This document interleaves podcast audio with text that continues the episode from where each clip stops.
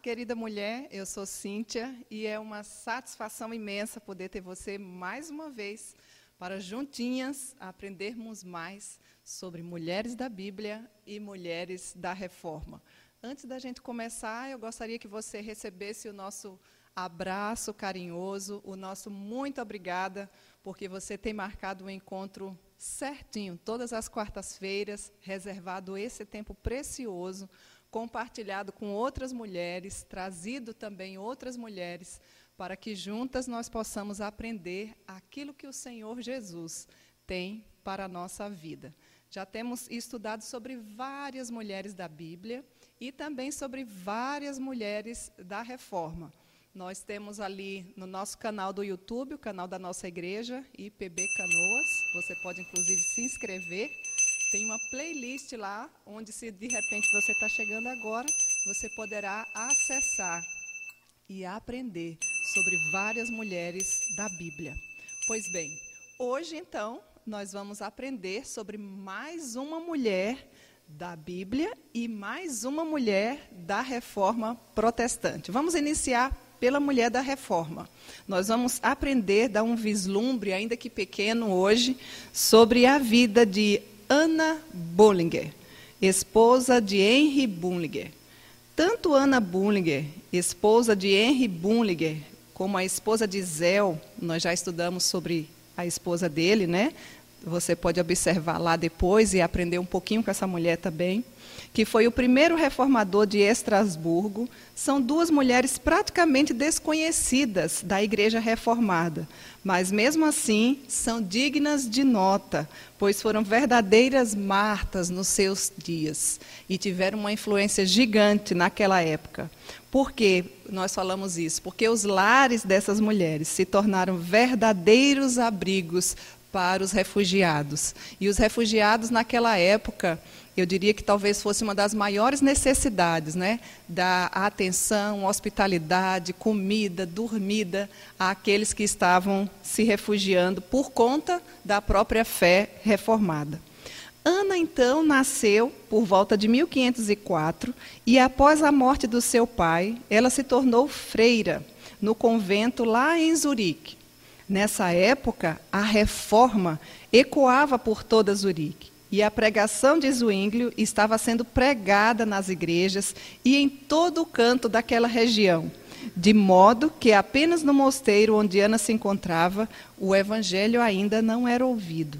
Até o ano de 1522, quando Zwinglio foi incumbido de ir pregar no convento, ganhando ali o coração de Ana para o evangelho através de Cristo Jesus. Henry, ao conhecê-la, se encheu de afeição por ela. E algum tempo depois, escreveu uma carta de amor pedindo-a em casamento.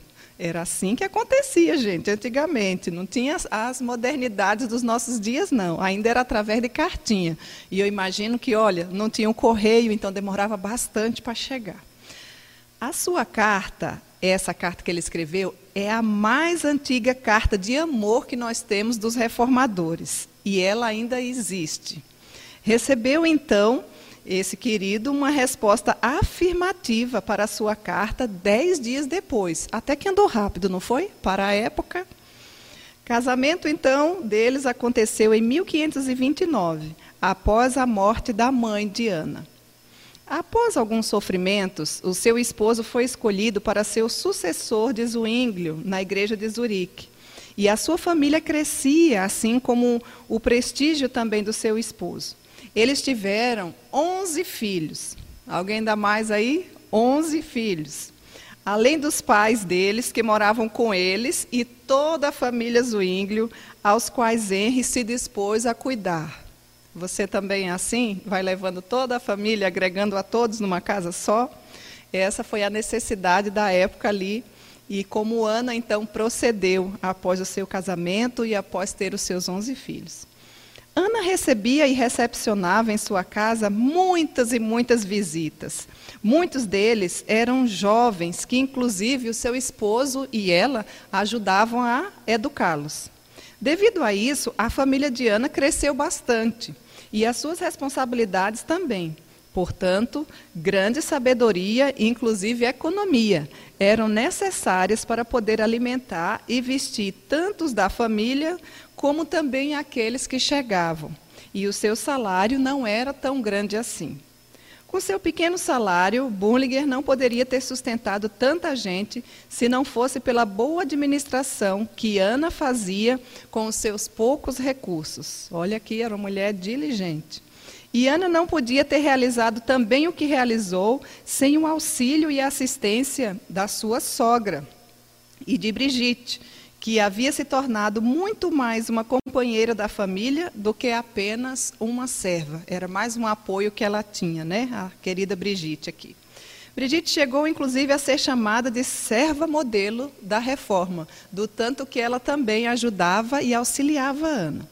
A casa de Ana não era apenas um lar para os desabrigados, mas acabou tornando-se também um tipo de alojamento um asilo para os reformados perseguidos, inclusive de outras terras. E isso devido à grande cordialidade de Bullinger para com os refugiados. Ele e a sua esposa serviam de exemplo e demonstraram de forma inequívoca a verdadeira hospitalidade cristã. Olha que coisa mais linda, né? Não é de admirar que Ana fosse conhecida em Zurique pelo nome tão descritivo do seu caráter, mãe. Era assim que ela era conhecida ali naquela região, naquela cidade. Mãe de Zurique. Ela morreu em 1564 após cuidar abnegadamente, com muito carinho, do seu esposo, que se recuperava de uma praga. Veja que maravilha, quantas características, quantos aprendizados nós também já podemos retirar e aplicar para a nossa vida diária através da vida de Ana. Dentre tantas, não é? Uma boa administração financeira e também uma excelente hospitaleira, né? Hospitalidade é algo que todas nós, mulheres cristãs, devemos de fato desenvolver. E sobre a mulher da Bíblia que nós vamos estudar hoje, que você deve estar aí curiosa, não é? Quem será? Quem será? A Bíblia é recheada de mulheres. E eu vou lhe dar uma palhinha para você já ficar aí a, a, quietinha e, a, e não aguçando tanto a sua curiosidade. Hoje nós vamos aprender sobre uma mulher extraordinária, uma mulher chamada Rebeca. Atente, aguarde um pouquinho. E Rebeca também vocês vão poder perceber que tinha uma, pelo menos uma das características que nós apontamos aqui na vida de Ana. Mas antes da gente estudar sobre Rebeca, nós temos a alegria de poder ter hoje, mais uma vez, uma convidada muito especial, que é a nossa querida Daiane, Daiane que já tem sido uma grande amiga e parceira aqui no nosso no nossa tarde de quarta-feira, né, que vai entoar um louvor ao Senhor. Atente à letra dessa canção, porque se eu dissesse assim para você, você tem sonhos? Ainda vale a pena viver? Será que de fato vale? Você vai ver na letra dessa canção que vale a pena viver. E se eu te dissesse assim, eu quero te convidar para você ir para o melhor lugar do mundo, o que, que você ia pensar? Vamos descobrir? Através dessa música, você vai descobrir que não precisa de passaporte para poder estar no melhor lugar do mundo. Dai, que Deus te abençoe, é uma alegria te ter aqui conosco. Obrigada, Cíntia. Uh, boa tarde, minhas irmãs. Vamos louvar então.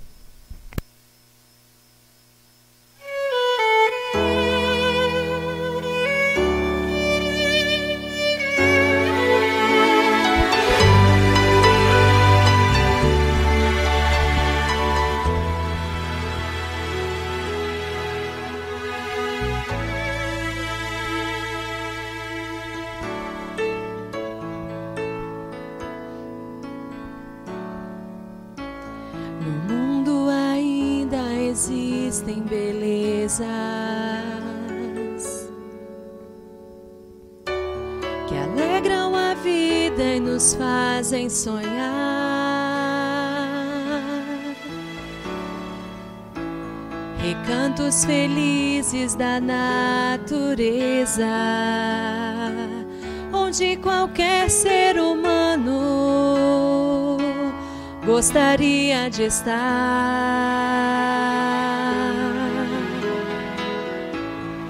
Mas de todos os lugares.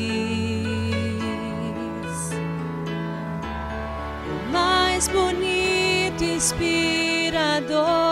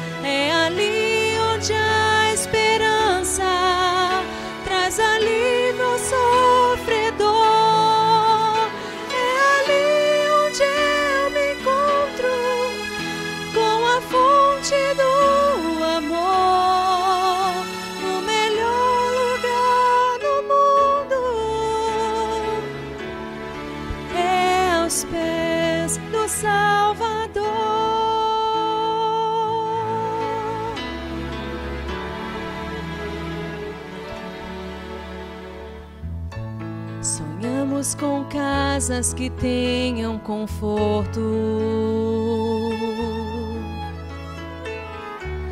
Talvez numa encosta com vista para o mar. Mas as maravilhas não fazem sentido se Cristo não está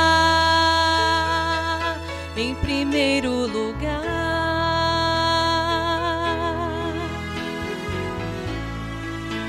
Ao sentir a paz de Deus,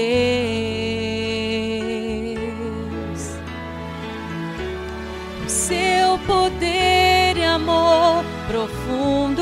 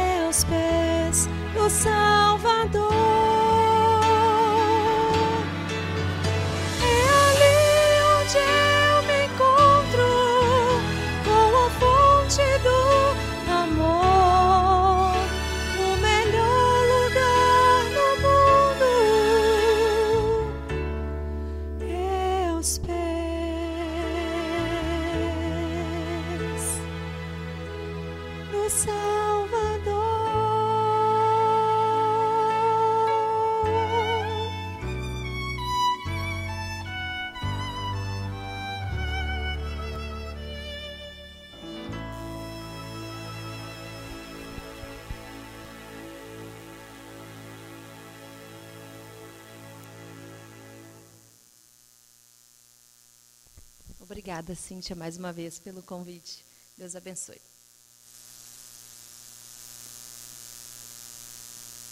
Nós que agradecemos, Dai. Esperaremos por você outras vezes, hein? Vocês viram que riqueza de letra, o melhor lugar do mundo é aos pés do Salvador. Ou Deus é o primeiro lugar na sua vida, ou não faz sentido ele ter outra posição.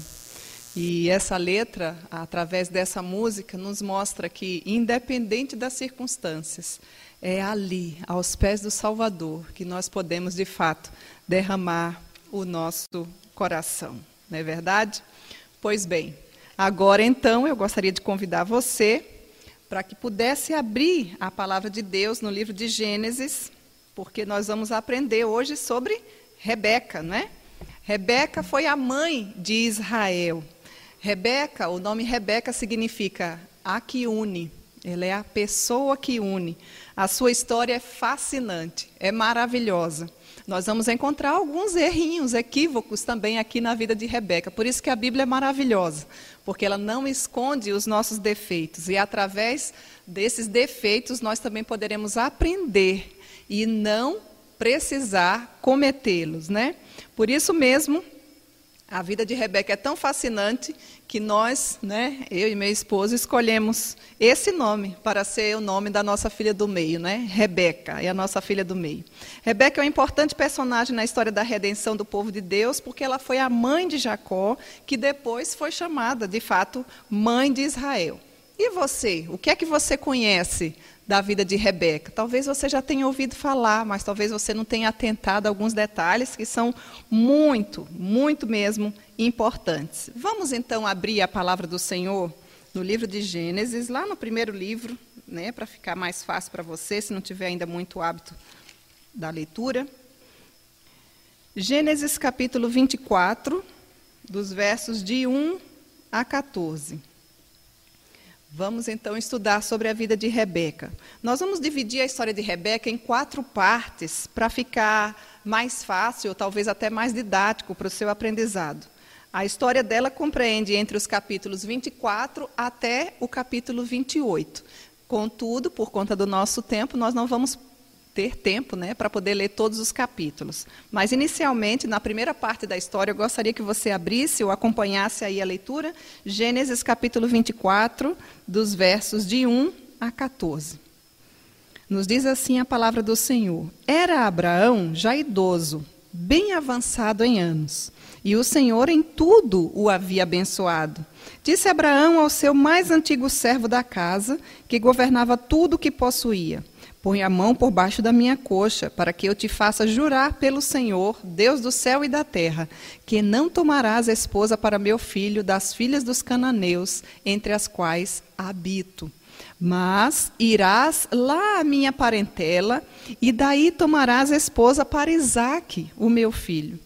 Disse-lhe o servo: Talvez não queira a mulher seguir-me para essa terra. Nesse caso, levarei teu filho à terra onde saíste? Respondeu-lhe Abraão: Cautela. Opa, não faças voltar para lá o meu filho. O Senhor, Deus do céu, que me tirou da casa do meu pai e de minha terra natal, e que me falou e jurou, dizendo: A tua descendência darei esta terra. Ele enviará o seu anjo, que te há de proceder, e tomarás de lá esposa para o meu filho. Caso a mulher não queira seguir-te, ficarás desobrigado do teu juramento. Entretanto, não levarás para lá o meu filho. Com isso, pôs o servo a mão por baixo da coxa de Abraão, seu servo, e jurou fazer segundo o resolvido. Tomou o servo dez dos camelos do seu senhor, e, levando consigo de todos os bens dele, levantou-se e partiu, rumo da Mesopotâmia para a cidade de Naor.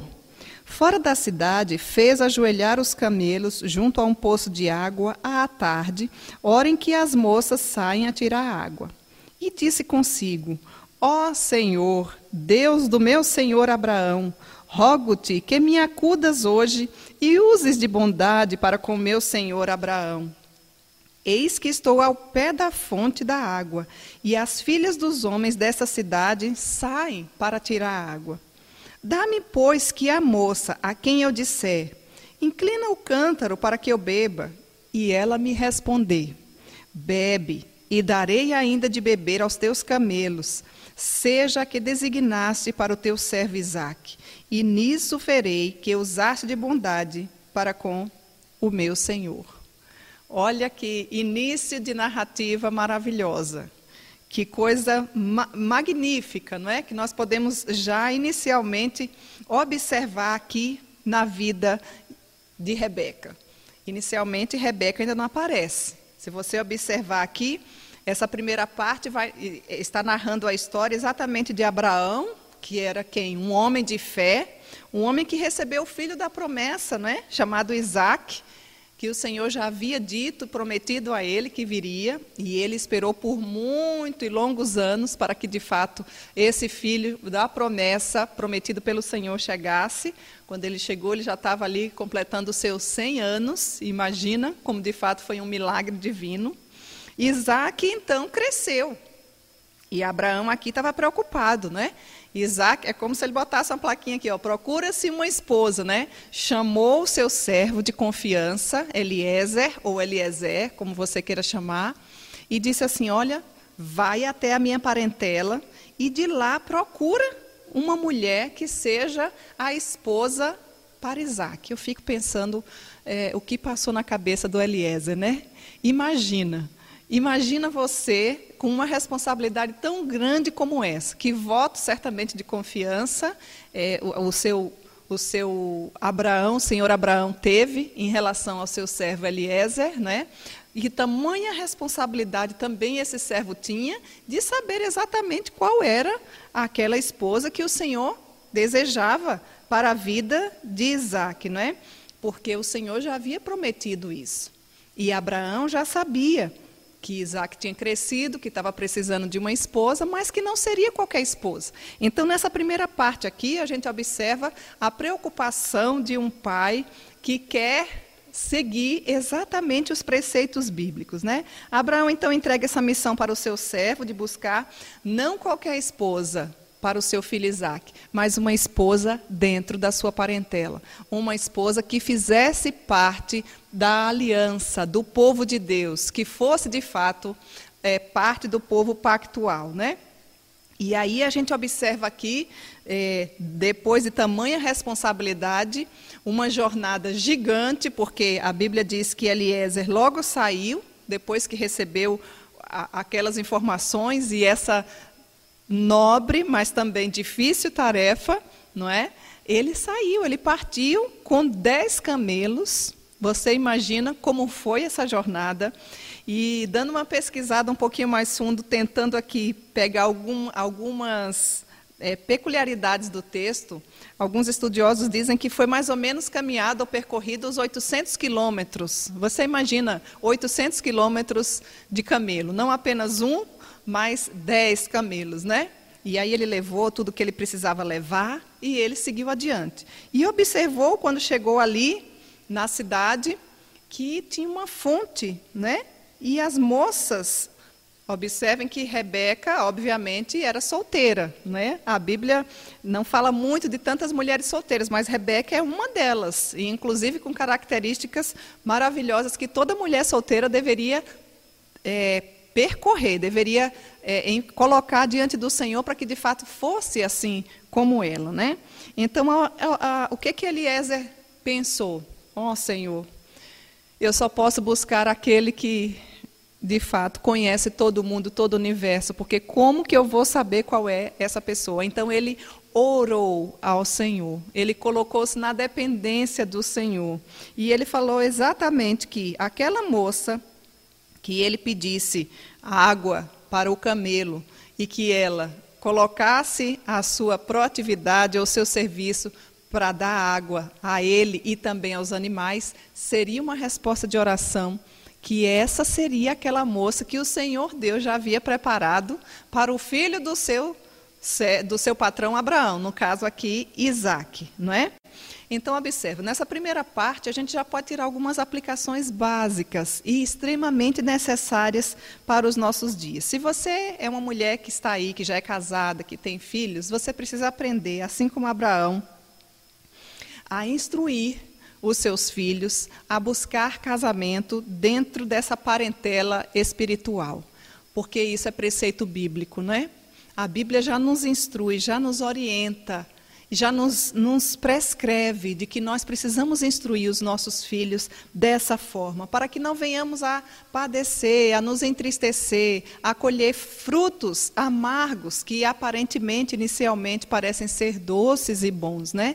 Essa é a instrução de cada um de nós pais. Devemos orar pelos nossos filhos e pelas famílias que o Senhor irá lhes conceder Talvez você já tenha filhos já casados, né? Mas aí você tem os netos. Talvez você ainda não tenha passado por essa experiência, essa doce experiência, mas pode estar próximo a passar. Ou talvez você ainda esteja naquela situação de Rebeca, uma moça ainda que nem casou, que não está nem também pensando em quem, com quem vai casar, mas tem lições práticas para todas nós mulheres que estamos sentadas aqui ou pelo menos atentas ouvindo, né? Talvez você diga: "Ah, e agora só para os meus netos". Pois bem, então já começa a aplicar essa questão da oração que é fundamental para que nós possamos de fato alcançar esse melhor lugar do mundo, que é aí na nossa casa, no seu quarto pode ser o melhor lugar do mundo.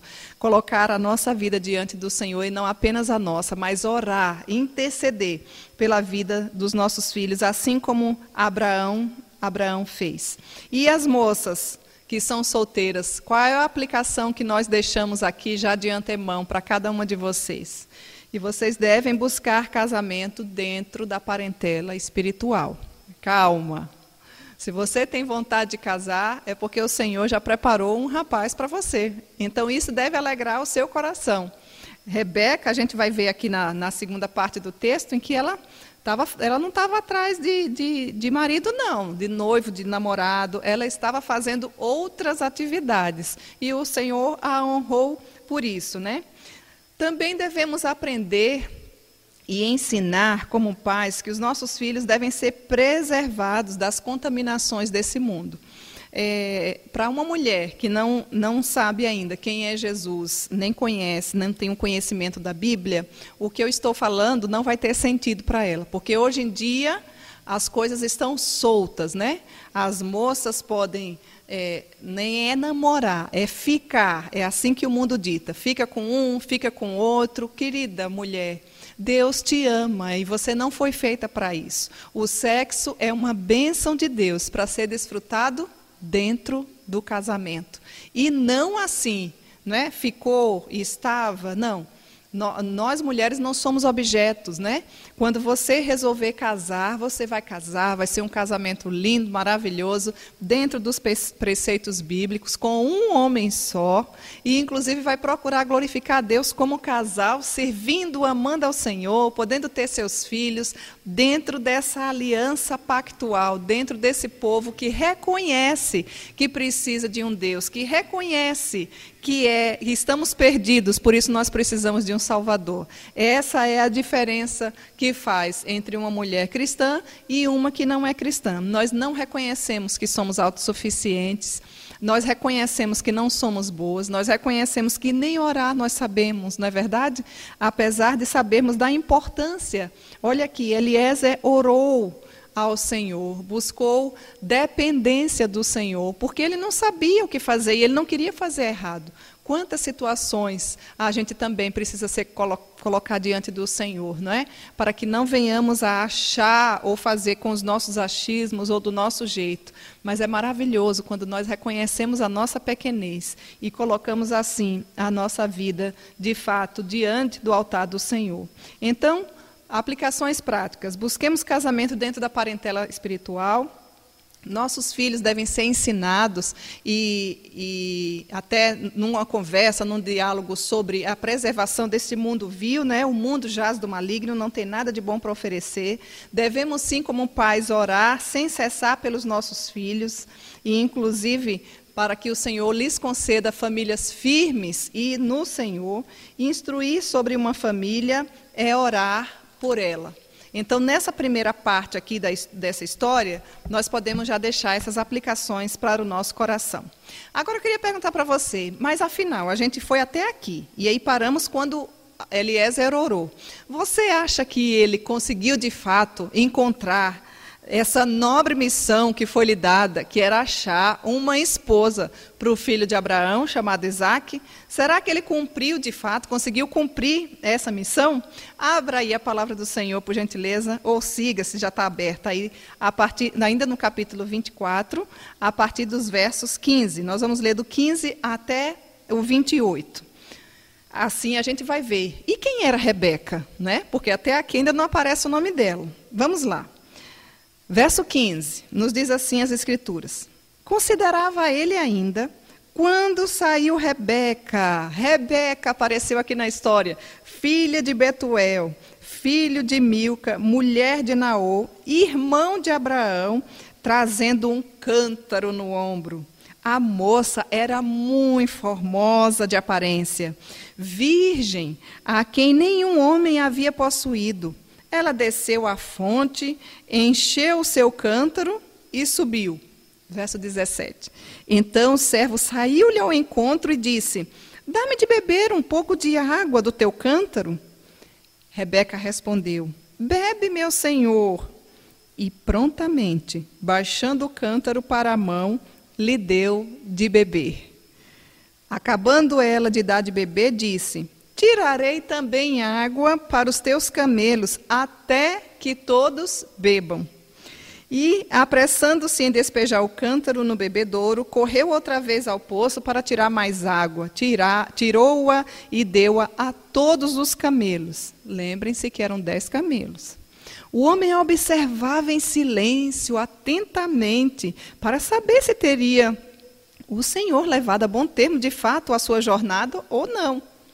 Tendo os camelos acabado de beber, tomou o homem um pendente de ouro de meio ciclo de peso e duas pulseiras para as, para as mãos dela, do peso de dez ciclos de ouro. E lhe perguntou: De quem és filha? Peço-te que me digas: haverá em casa de teu pai lugar em que eu fique e a comitiva? Ela respondeu: Sou filha de Betuel, filho de Milca, a qual ela deu à luz a Naú. E acrescentou: Temos palha e muito pasto e lugar para passar a noite. Então se inclinou o homem e adorou ao Senhor e disse: Bendito seja o Senhor, Deus do meu senhor Abraão, que não retirou a sua benignidade e a sua verdade do meu senhor. Quanto a mim, estando no caminho, o Senhor me guiou à casa dos parentes do meu senhor. E a moça correu e contou aos da casa de sua mãe todas estas coisas. Vamos ficar até aqui. O texto, a narrativa é maravilhosa, né? Quem era então Rebeca? Você atentou aqui para quem era? Rebeca era sim parente próximo, né? Sobrinha de Abraão, filha de Betuel. Olha que alegria que deve ter ocasionado no coração de Eliezer nessa hora. Porque imagina Eliezer com essa nobre missão, né? Procura-se uma esposa. Mas como era? Qual, qual, quais eram a, as, as, características né, que ele queria para essa mulher? Observe que em nenhum momento ele falou, olha, precisa ser bela de aparência, apesar do texto dizer, no verso 16, que a moça era muito formosa de aparência. Eliezer estava atrás de uma moça que fosse piedosa, que fosse uma moça comprometida com o Senhor, que fizesse parte do povo de Deus, que soubesse quem é o Deus de Israel, não é verdade? E aí, fora tudo isso, veio aquele combo completo. Então, era assim: parente próximo, que era sobrinha de Abraão, era uma moça que era muito formosa de aparência, era uma mulher bela, exteriormente, fisicamente, né? Ainda tem algumas características dela. Era uma mulher pura, ou seja, casta, ou seja, virgem. Por que, é que eu estou falando isso? Isso não é coisa do passado, isso é objetivo para todas as mulheres né, que estão solteiras. Devem se preservar virgens, puras, castas, para que possam de fato ser do seu esposo após o casamento aí sim vai poder desfrutar do relacionamento sexual. E não como nós temos visto nos dias de hoje, né? Fica com um, sai com outro. Então, querida moça que está aí nos assistindo, nos ouvindo, não precisa ficar preocupada, não é você que está errada por pensar e manter-se pura, né? E manter-se virgem. Isso não é coisa do passado. O Senhor já nos ordena e o Senhor deseja sim que nós tenhamos relacionamentos sólidos, relacionamentos consistentes, relacionamentos que revelem essa pureza. Então, se você é solteira, continue firme aguardando no Senhor, né? Rebeca era uma mulher muito trabalhadora. Vocês observaram aqui a narrativa?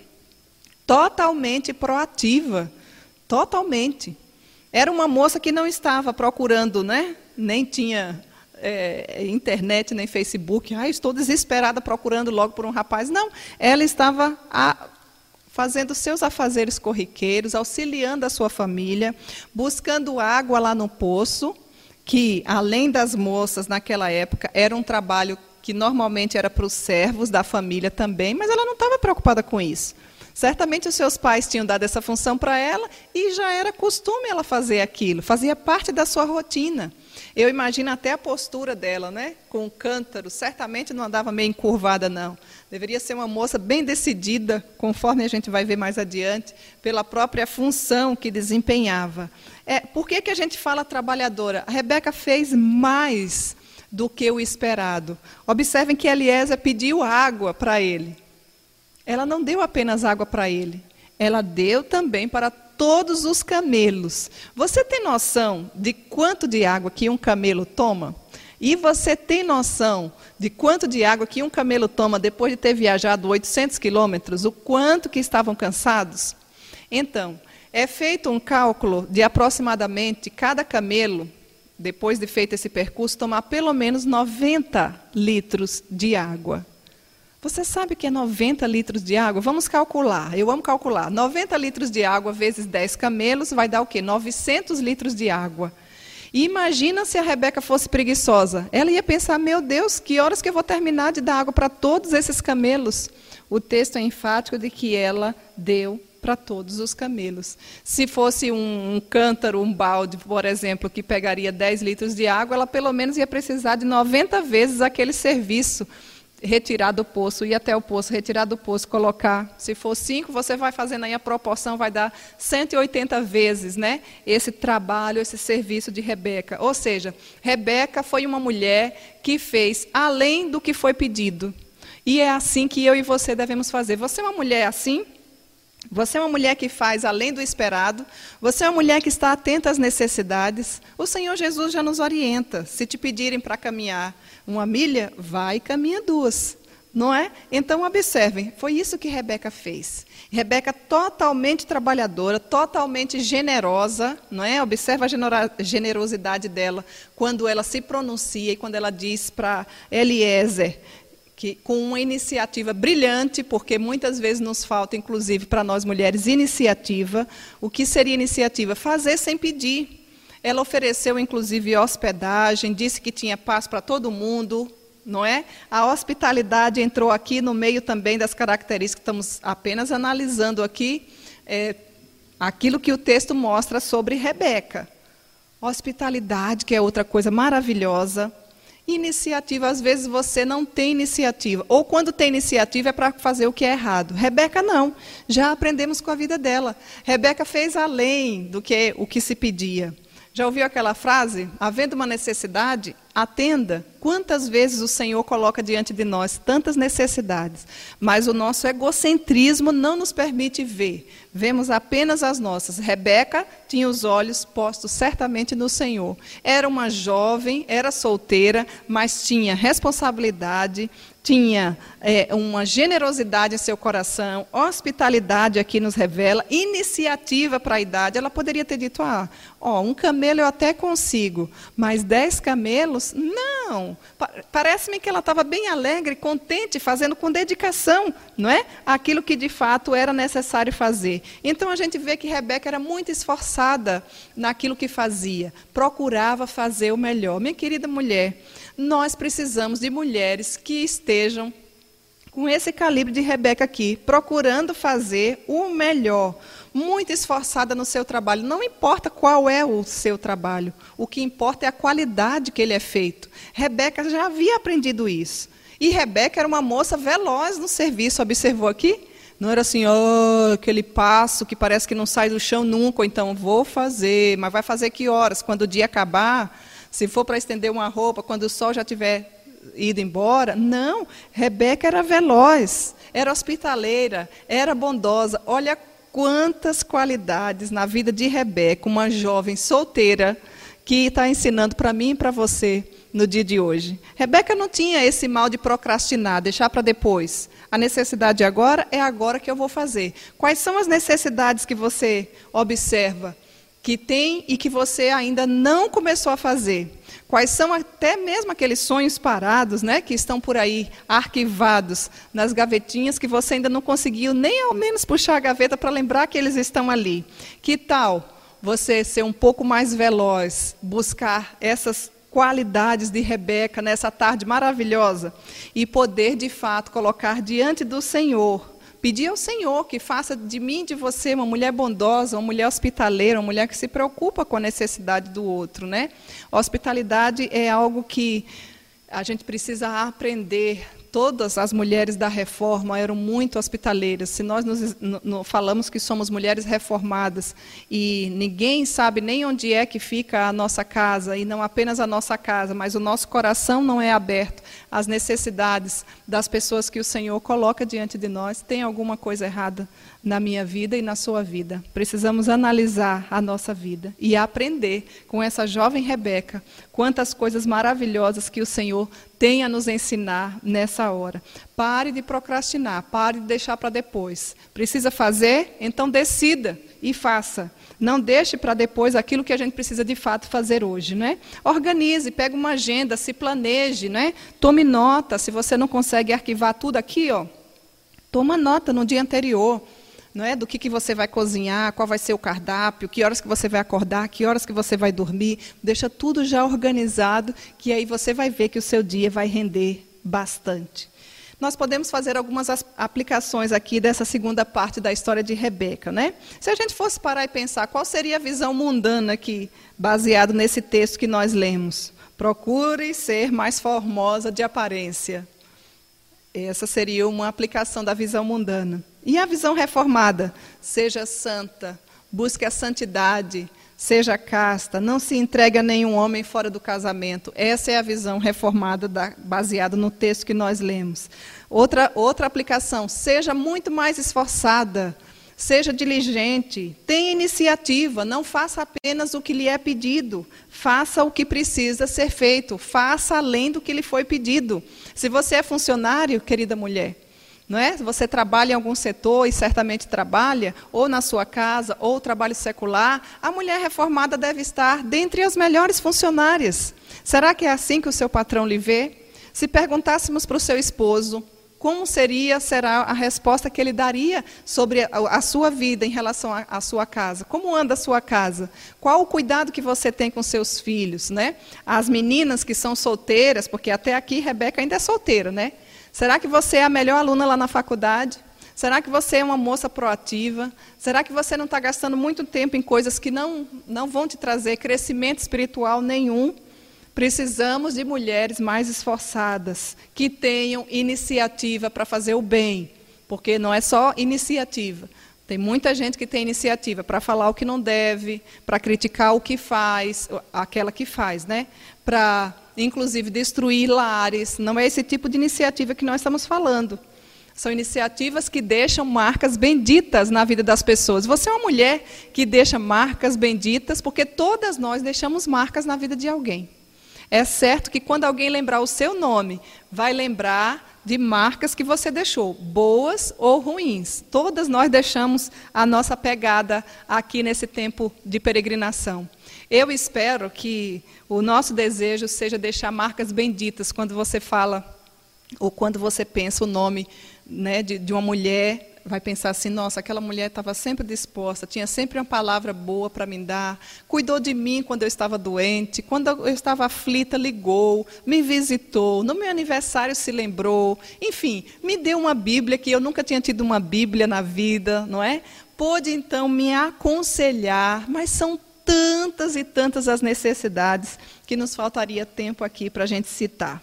E outra aplicação é que eu e você precisamos ser mais bondosas, mais generosas, mais hospitaleiras. Quem que você tem acolhido no seu coração?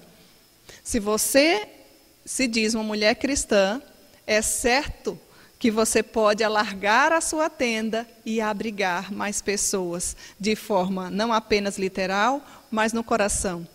Todas as pessoas precisam de ajuda. Você é uma pessoa que precisa de ajuda. E se você for honesta consigo mesma, você vai entender e se lembrar de pessoas, de mulheres ou homens que foram levantados por Deus para serem instrumentos do Senhor na sua vida, para te trazer crescimento com atos de generosidade, com atos de dedicação, com atos de fato que fizeram a diferença e que puderam contribuir, não é, humanamente falando para aquilo que de fato você é hoje, para produzir esse caráter cristão que só através do Espírito Santo de fato nós podemos ter. O nosso Deus tem interesse em levantar mulheres mais bondosas, mais generosas, mais hospitaleiras. Mas, Cíntia, bondade aonde? Por onde eu começo? A gente começa tendo bondade dentro da nossa própria casa, não é assim? É, começa aí na sua casa. Por que eu estou falando isso? Porque às vezes nós somos bondosas com os de fora. Eu lendo um livro uma vez, contava-se a história de uma mulher que ela, se, ela dizia ter um, um ministério, né, um serviço de acolher os vizinhos. Então, todas as vezes que chegava um vizinho na casa dela, na rua dela, ela já ficava antenada e ela fazia bolos e ia levar. E é uma atitude saudável, uma atitude nobre, não é? Não é disso que nós queremos falar. Mas aí um dia ela foi surpreendida com uma fala do filho dela. O filho dela falou: Mãe, o meu desejo é me mudar de casa. E ela não entendeu aquilo. O filho já era um jovem, né? E ela ficou com aquilo na, né, na cabeça dela. Mas por que, meu filho? Está pensando em mudar de casa? Está faltando alguma coisa? Sabe o que ele falou? Para eu ganhar um bolo. Às vezes a necessidade, a generosidade, a bondade está nos nossos olhos, embaixo dos nossos olhos, do ladinho. É um filho, é um esposo, não é? Mas não é só isso. Quando nós cuidamos com bondade, generosidade, hospitalidade, por que hospitalidade dentro de casa? Porque muita mulher hospitaleira para os de fora, mas distrata os de dentro de casa. Xinga o esposo, né?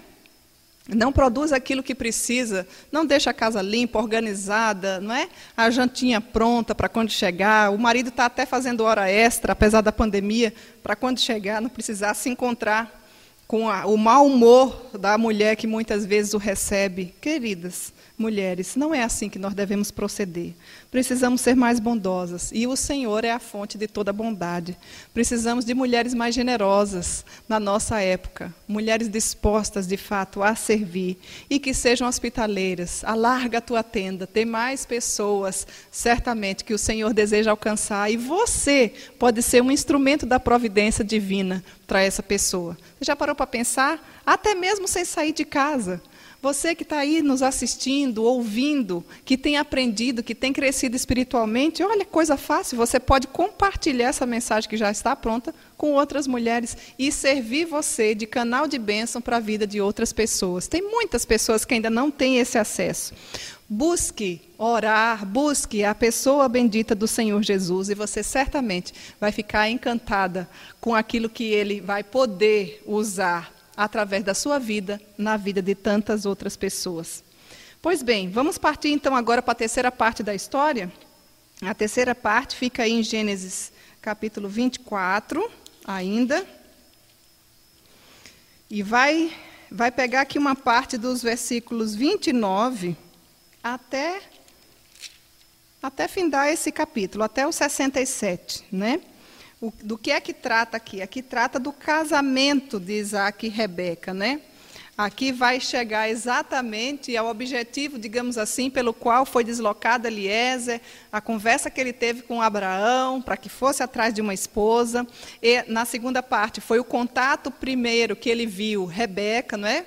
E, e, normalmente a primeira impressão é a que fica, não é essa? Então ele teve ótimas impressões daquela moça, que era bondosa, que era generosa, que era hospitaleira, que fazia além do que era pedido, e ele comprovou que fazia parte da parentela ali também de Abraão, ou seja, estava tudo fechando, né?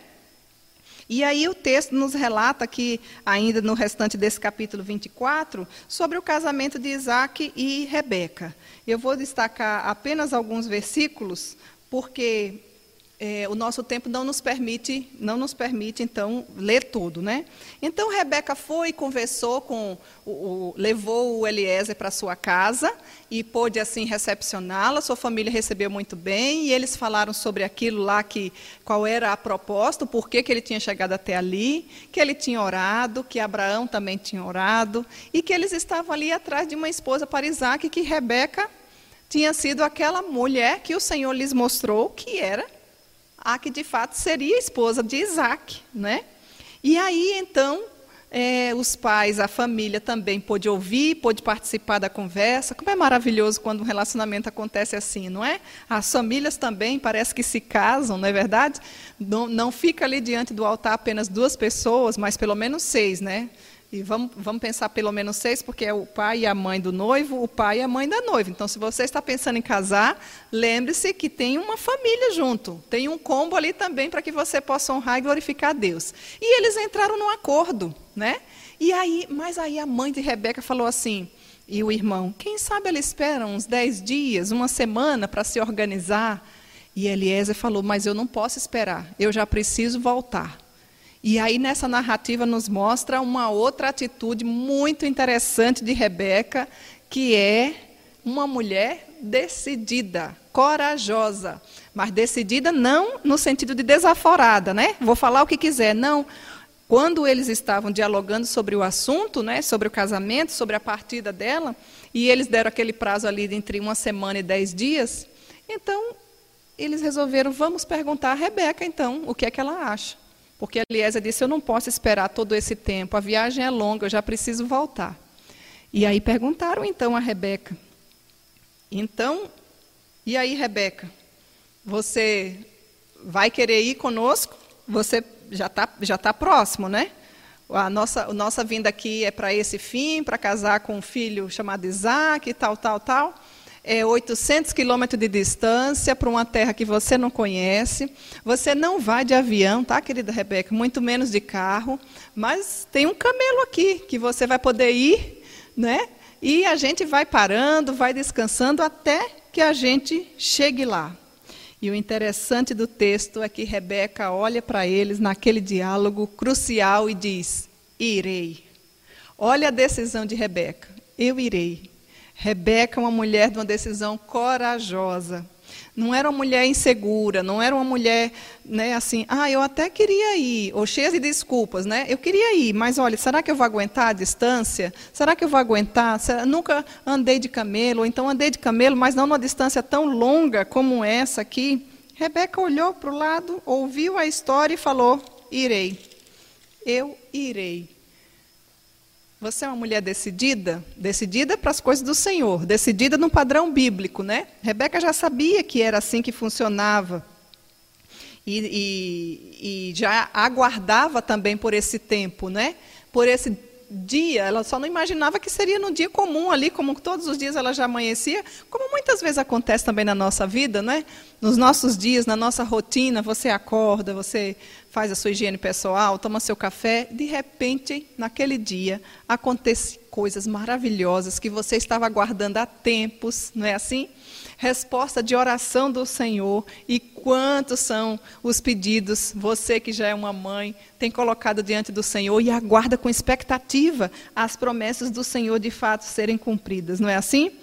Pois bem, aqui nessa narrativa nós vemos um casamento conforme o parecer dos pais. É, decidida a casar no Senhor, dentro da parentela, foi a decisão dela, e quais são as aplicações que nós podemos tirar? Querida jovem que ainda não é casada, mulher que não é casada, obedeça a seus pais, valorize a sua família. Você tem noção de, de qual calibre é o seu pai e a sua mãe? Você tem noção do privilégio que é se você tem pais cristãos que lhe educa desde pequenininho nos caminhos do Senhor? Talvez você ainda não tenha parado para pensar nessa riqueza preciosíssima que o Senhor lhe deu aqui na terra. Você é uma jovem obediente aos seus pais? Você é uma jovem que sabe ouvir e obedecer aos seus pais. Rebeca não ficou questionando em momento nenhum. Eu li, reli aqui as passagens para ver se Rebeca estava perguntando, mas por que eu? Ah, mas por que, que não tem um, uma forma de transporte mais confortável?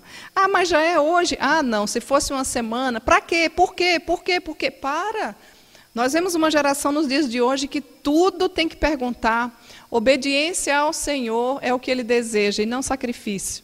Eu não estou dizendo para você não entender o porquê das suas obediências, mas muitas vezes o Senhor Coloca situações da nossa vida, principalmente para os filhos, para que de fato ouçam seus pais e obedeçam, e valorizem, e amem, e deem honra aos seus pais, porque isso é mandamento, inclusive com promessa. Honra teu pai e tua mãe, já nos diz lá em Êxodo 20, né?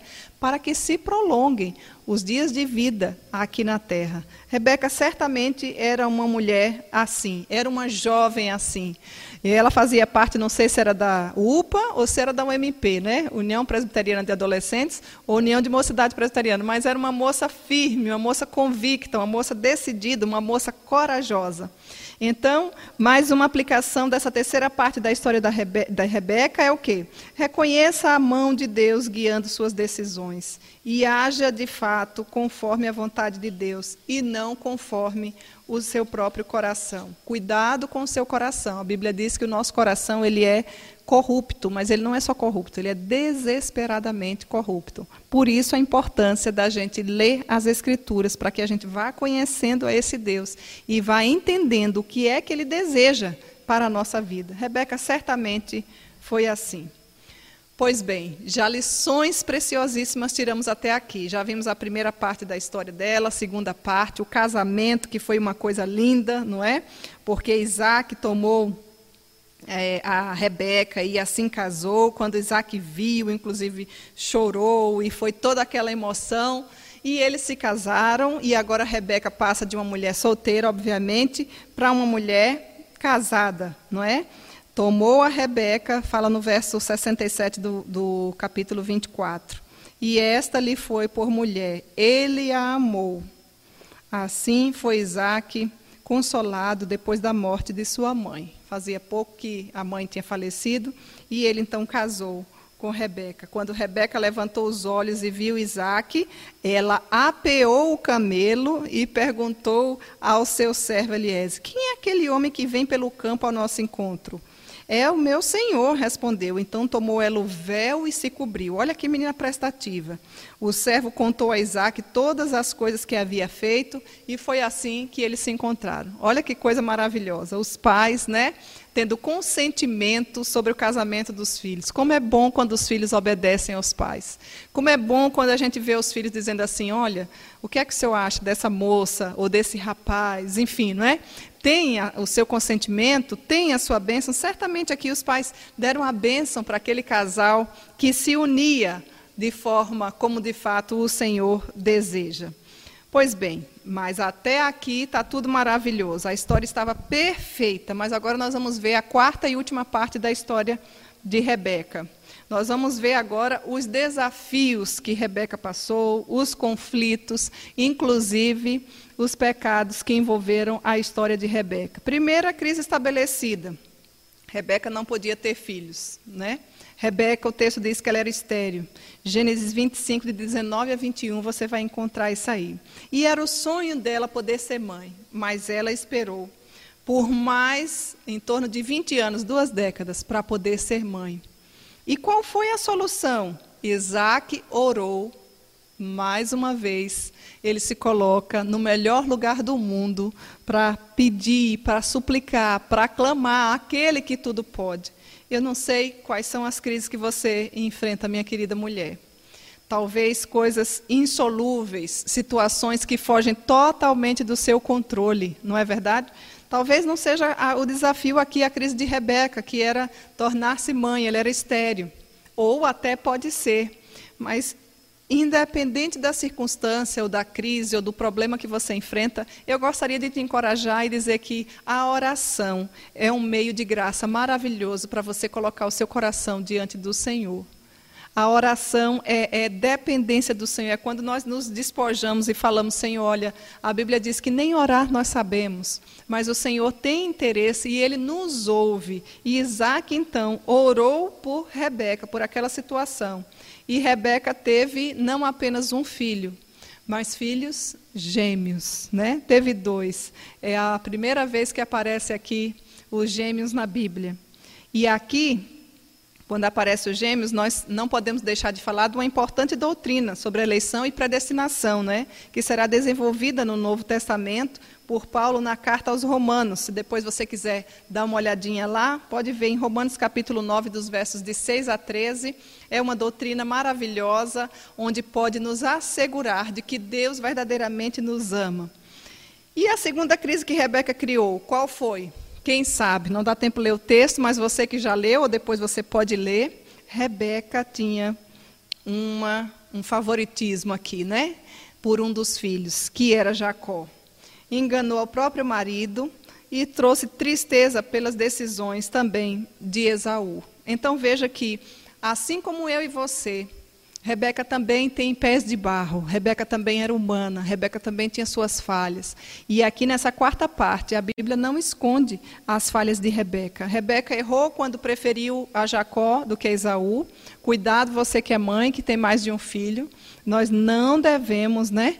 ter favoritismo pelos nossos filhos. Normalmente, quando isso acontece, é, é criada uma situação de problemas ali no nosso meio. Essa já é uma das aplicações que nós fazemos a partir dessa quarta parte da história de Rebeca. Outra aplicação, ore pelos problemas. Os problemas, eles vêm para serem resolvidos. Se é algo que você pode resolver, resolva debaixo da orientação divina através das Escrituras. Certamente eu e você temos problemas. Eu tenho certeza que nenhuma mulher que está aqui nessa hora pode dizer que não tem nenhum problema. Mas todos eles podem ser colocados e aguardados aos pés da cruz de Cristo, não é? Agora, uma coisa eu preciso lhe dizer. É no tempo do Senhor que ele responde. Rebeca esperou 20 anos para poder ser mãe. Eu não sei quanto tempo você está aguardando, mas crie expectativa. Se for coisas lícitas que agradam ao Senhor. Talvez seu problema seja é, em orar, inclusive pelo seu filho que está afastado dos caminhos do Senhor, e você aguarda aquele filho pródigo voltar, não é? Talvez seja o filho pródigo que não saiu de casa, mas que é tão afastado quanto o outro que saiu. Enfim, se é questão de saúde, se são questões emocionais, se são questões de desemprego, de morte, de luto, de medo, de ansiedade, tudo isso pode ser colocado diante do Senhor. A Bíblia diz: Todos os que estão cansados, venham até mim, que eu vos darei descanso. O Senhor Jesus nos convida, faz esse convite doce, esse convite resoluto, para que nós possamos de fato colocar a nossa vida diante dele. Outra aplicação: reconheça a importância de casar-se no Senhor e ter um marido que ora por você, se você é solteira, né? Se você tem essa oportunidade, não se misture com pessoas que ainda não conhecem o Senhor. O preço é muito alto. E ainda não tem que ser qualquer um, não. Precisa observar como é a vida, precisa observar como é que ele trata os pais, precisa observar o comportamento. Não é simplesmente estar na igreja.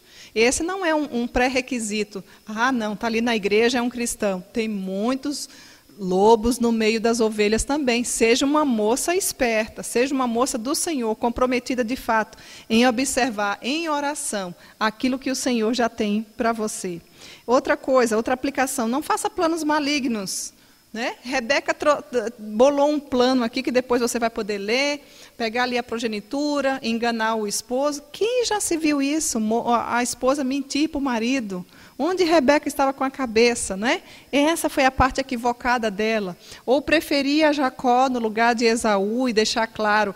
A Bíblia diz que o pai também tinha a, a preferência por Esaú. Não sei quem aguçou o outro, mas os dois estavam errados, né? Cada filho deve ser amado, deve ser cuidado. A disciplina, apesar de ter dois ou três filhos, não deve ser igual para todos eles, porque eles são diferentes, não funciona igual.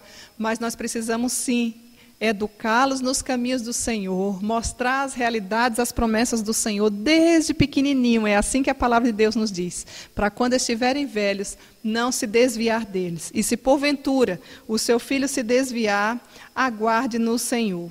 Nós vemos isso aqui no texto, no finalzinho do texto, né? Quando fala sobre Rebeca, que ela entristeceu o seu coração, de fato, porque ela viu que Esaú se juntou com mulheres ou casou com mulheres que não eram da parentela, que não eram mulheres do Senhor.